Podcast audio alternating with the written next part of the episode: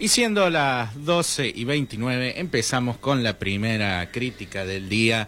En este caso, de una película que diría yo que era la más interesante para ir a ver esta, este fin de semana. Se llama Todos tenemos un plan. Es una película argentina y es una coproducción también con otros países dirigida por Ana Peterberg. Es una película que tiene la particularidad de estar eh, protagonizada por Vigo Mortensen. Vigo Mortensen es el actor de, entre otros films, El Señor de los Anillos, el que hace del rey. Eh, justamente hasta el título de la tercera película se la dieron para él, El Retorno del Rey. Así que un actor muy importante dentro de Hollywood y dentro del cine internacional, pero que tuvo la particularidad de criarse en la Argentina. Así que es también, como muchos saben, hincha de San Lorenzo. Y eso ya como que lo clasifica como argentino en su corazón, más allá de que no haya nacido en esta tierra y de que ande por Hollywood. Así que Vigo Mortensen, la verdad, un excelente actor y hace una muy buena interpretación en este film. Pero la verdad, debo, debo ser honesto con la audiencia, uno siempre apoya el cine nacional y todas esas cosas, pero yo no voy a engañar a la audiencia diciéndole vayan a ver una película que a mí no me convence. Personalmente, eh, todos tenemos un plan, una gran decepción en, lo que eh, a mi opinión personal cuenta.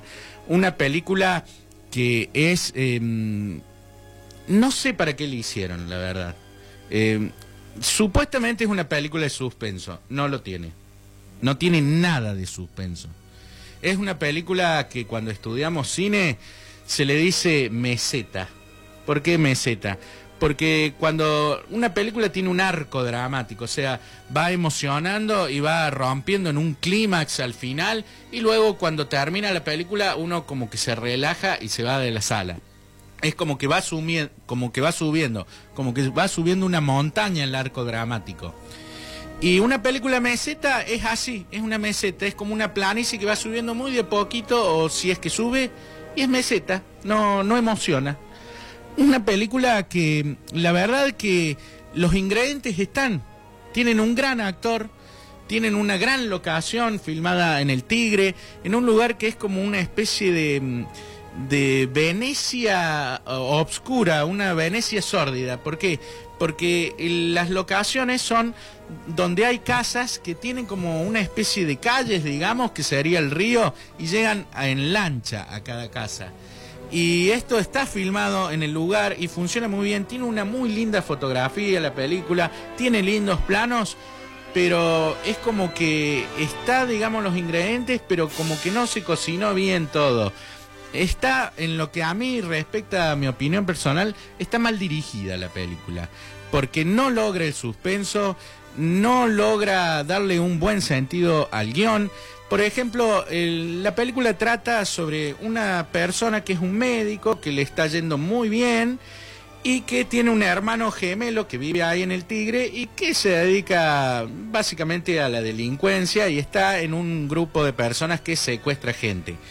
Entonces em, va a visitarlo el hermano al, a Buenos Aires y luego este personaje que es un médico decide así de la nada eh, convertirse en, su hermano básicamente y se va al tigre y se hace pasar por el hermano y, eh, tiene relación evidentemente comercial digamos con estos delincuentes que eran los cómplices del hermano y uno sabe que va a ser para problema. ¿Y por qué un médico que anda bien y que tiene una mujer y que está por adoptar un hijo, de pronto se va a vivir una vida de otro y, que tiene que ver con la delincuencia y que uno sabe que no puede terminar bien? Y bueno, eso en la película no está explicado. Es como que uno dice, ¿cuál es el sentido de todo esto? Así que una película que realmente me decepcionó porque no tiene un guion sólido y aparte hay cuestiones de la dirección, como decía recién, que parecen el diálogo, en algunos casos, como lo dicen los personajes, parece leído de un subtítulo del español neutro y no de cómo habla un argentino de verdad. Por ejemplo, hay una escena donde entra la mujer a la casa, a, a su propia casa, y donde tiene que estar el marido, y dice, hola, como, como cuando uno entra a un negocio a, preguntar si hay alguien. Si uno entra a su casa, no entra diciendo de esa forma. Entra diciendo mi amor, o estás acá, o entra de otra forma. el diálogo está muy mal en muchas partes. No solo en ese ejemplo, sino en otras partes que están puestos como si fuera muy artificioso, no como un diálogo real. Así que em, acá se la ve linda, digamos, visualmente, pero no, no engancha mucho. Y he tenido reporte de la gente de la sala de cine donde los eh, la gente que va a verla, inclusive muchas parejas, se levantan y se van en el medio de la función. Y hay comentarios en internet también que dicen que es aburrida. Yo personalmente no me pareció aburrida, pero al ser meseta, al no enganchar, y bueno, uno como que la ve y dice, bueno, estoy esperando que pase algo. Y al final, cuando se supone que tiene que pasar algo, es muy breve y es muy previsible. Así que no la puedo recomendar a la película, lamentablemente. Todos tenemos un plan, una, desilusión en lo personal. Y, bueno, si la quieren ir a ver, bueno, vayan. Nadie tiene prohibido ir a ver lo que le gusta al cine. Pero no creo que llene sus expectativas. Esa es, todos tenemos un plan.